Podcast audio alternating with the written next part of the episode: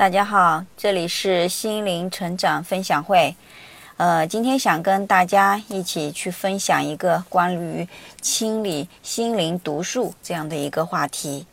我们都知道，我们吃五谷杂粮的地球人体内都会沉积一些垃圾和毒素，需要定期做一些排毒的一些手段。嗯，否则毒素积累太多了，可能就会引发疾病。那么，我们身体的毒素可以通过锻炼、通过调节饮食结构，甚至可以花钱去做养生保养来得以实现去排毒。但是，却很少有人关注我们心灵的垃圾，甚至很少有人知道心灵的毒素带来的影响和破坏力，其实远远超过身体的毒素，或者说心灵的毒素。会转化成身体的毒素。其实现实中，癌症和一些慢性病大都是跟我们的情绪有关的。那我们再来直观的感受一下，我们是否有过这样的一种体会：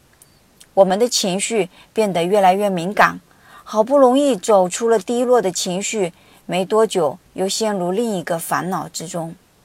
似乎自己的生活。总是陷在痛苦的深渊里，总也拔不出来。我们变得心不在焉，没有耐心去关照孩子的快乐，满脑子只有痛苦，对生活也总是提不起兴趣来，等等。问过自己为什么了吗？大多数时候，我们的情绪席卷而来的时候，首先可能选择的是抱怨、愤怒，找朋友倾诉。或者出去狂欢一下，但是当夜深人静的时候，那些负面情绪就像洪水般扑面而来。你开始在失眠、焦虑、无奈的长夜里等待到天明，然后第二天再拖着疲惫、眩晕的身体回到工作岗位上，工作啊，工作这一天的工作似乎都变得很糟糕。应该说，这是因为你的内在早已经积累了太多的负面情绪，你却没有关注它，而是一再的用逃避和表面的一种疏导方式来压制它，最后你没有战胜它，反倒被它淹没了。那么，离婚、绝症，往往都是常年在内的一些内在情绪没有做到有效疏导。导致的一些严重的后果，负面情绪就像我们体内的毒素一样，同样是需要定期去排除的。而真正心灵毒素的排泄，远远不是向朋友倾诉就能解决的。我们要清楚情绪出现的原因是什么，是我们内在的自己，他在索求关爱和关注。当他受到委屈和痛苦的时候，就会以情绪来表达，来告知你。问问我们自己，多久没有跟内在那个自己建立起连接了？内在那个自己，他真的快乐吗？心灵垃圾及时清理的人，他表现出来的是一种安宁、淡定的状态。我们应该问问自己：我们这样的状态维持多久？我们是否时常处于情绪波动的状态？如果是，那就需要回归我们的内在，好好关爱一下内在的孩子了。当我们学会定期清理心灵毒素后，我们会爱上这样的状态，喜欢独处，探求内在的心灵宇宙。因为这样的自己，你会显得很轻松，也会觉得啊，对未来的生活不会抱有一种恐惧感，而是一种欣然接受的状态。甚至可以说，你的内心会处于一种啊，每天都在处于一种开放的这种状态。嗯，当你是一种开放的状态的时候，你内在的能量就与这个宇宙和你周遭的环境的能量形成了一种互动，形成了一种流动。那么这样一来，你的内心始终会是处于一种非常愉悦和轻盈的一种状态的。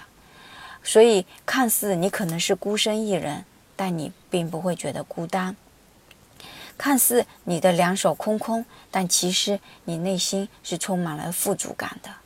因为你不需要再向外投射，而是时刻去关照我们内在的自己。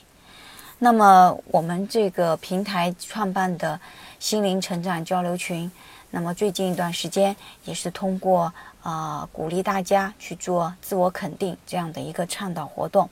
让大家啊尽可能的在觉察自己的问题的时候，能够跟自己内在的孩子建立起连接，并跟他进行一个交流对话，去感受那个内在的自己他有多么的孤单和无助。当我们通过这样的练习，不断的去感受内心的痛苦之后，当下我们如果能够进一步做到接纳和理解。那个孩子他的委屈之后，那么你内心会迎来一份很安宁的这种状态，安宁而且很淡定。虽然可能眼下的这个困境没有办法立刻解除，但是你换来了是一个安定的心，而不再是呃患得患失那种紧张的状态。当你经常处于这样的一种安定的状态的时候，你会发现，哎，你在处理事情的时候，会不再是以前那样毛毛躁躁，甚至不知所措。相反，你会很明确你该如何去处理你的生活、你的困境。所以，其实，呃，在这里今天又提到，其实就是用另一种方式在提醒着大家，我们在不断的可以通过连接自我的这种方式来。啊，处理我们的负面情绪，来清理我们内心的一些情绪垃圾。这其实最终受益的不仅仅是我们心灵，而是借由我们心灵的改变和改善，能够提升我们的身体健康。这其实是有关联性的啊。那么好，今天关于清理心灵垃圾这样的一个分享就到这里，感谢大家的收听，谢谢。